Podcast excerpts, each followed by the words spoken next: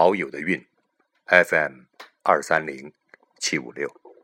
你好，今晚继续和您欣赏我的朋友蓝马的长歌集。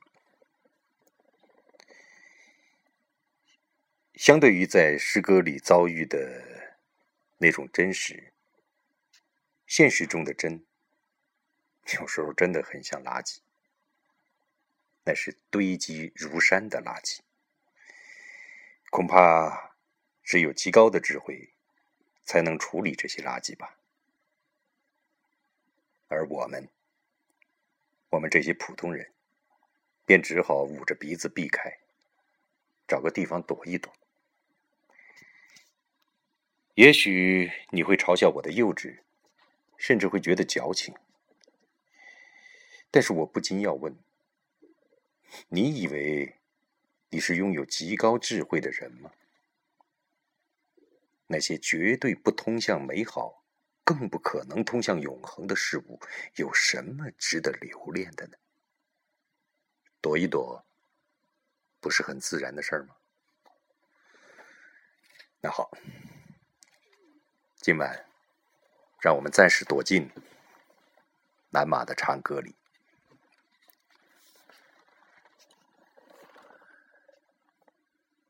主啊，我在我的故乡发生，又在我的故乡蔓延。故乡是我的种子，我是故乡的根。故乡的桑葚是紫黑色的。故乡的鱼都在水里，而那时我就在故乡发生了，我就在故乡蔓延开来。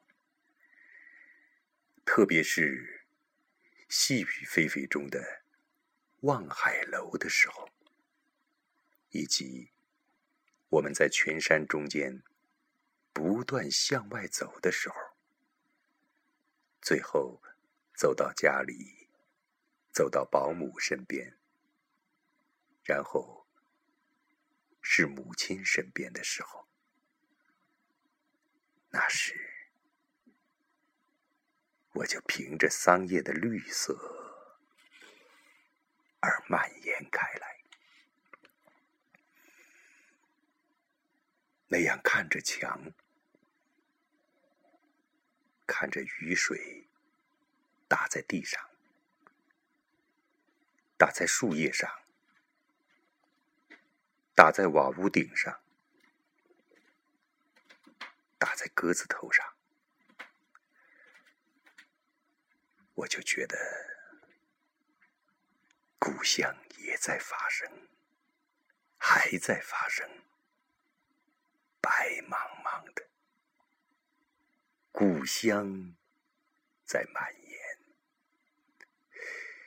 最后是红霞在云边上弄出金黄色光边。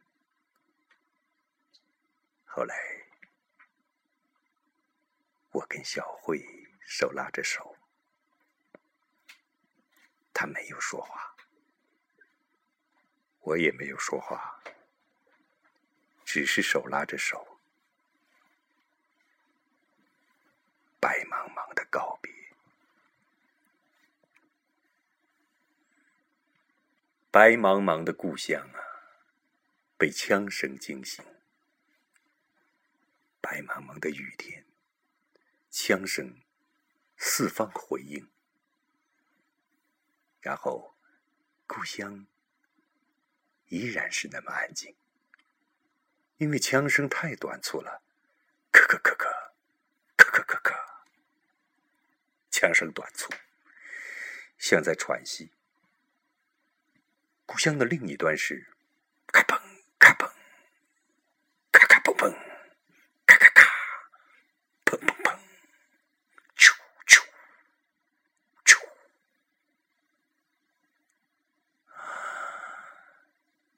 故乡的节奏是白茫茫的，掺和着雨水的圆润。故乡像孩子一样安静，像白胖白胖的婴儿，那种永恒的婴儿，听不懂枪声，不在乎，而我。就在故乡蔓延，我就在故乡发生。同样的白茫茫，同样有雨水的味道，是湿的空气，湿的树叶，湿的路面，湿的阳光的味道。那是我心中最喜欢重复一个词：松柏，松柏，松柏。而湿漉漉的故乡，就用水来反射阳光，用那些看上去像是惊慌的鸟。来用他们的眼珠观察，那时候信号弹就直往上窜，一颗、两颗、三颗，白茫茫的故乡就听到了炮声，轰隆、隆隆、轰隆隆。湿漉漉的炮声滚过来，小慧睁大了眼。小慧是白茫茫的，天生的小慧，白茫茫的。那时他七岁，白茫茫的，他喜欢唱。车窗口风太大，当心你的小娃娃。那时，很多孩子都嚷嚷：“天老爷，大下雨，保佑娃娃吃白米，娃娃长大送给你。”天老爷。大下雨，保佑娃娃吃白米，娃娃长大送给你。白茫茫的米，故乡的米，听见炮声隆隆，轰隆隆隆。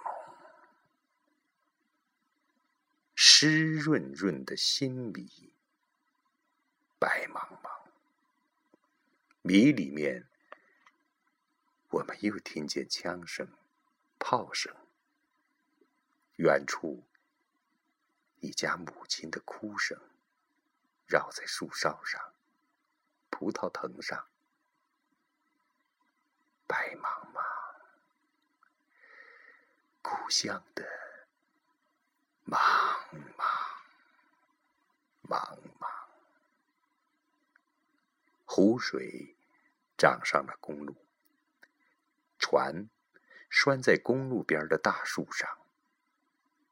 枪声一响，雨水就往下滴。天老爷，大下雨。保佑娃娃吃白米，娃娃长大送给你。车窗口风太大，当心你的小娃娃。小慧一声声唱着，一声一声唱着。九月的时候，葡萄熟了，沉沉的梨子，挂在故乡的梨树上，全是湿的。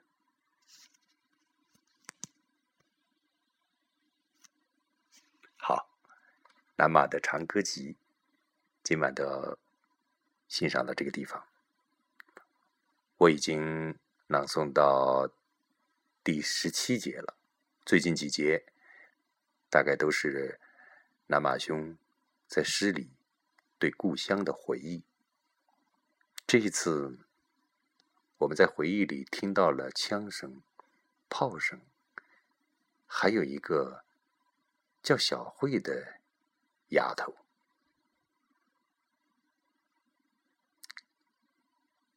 这些声音，这个丫头。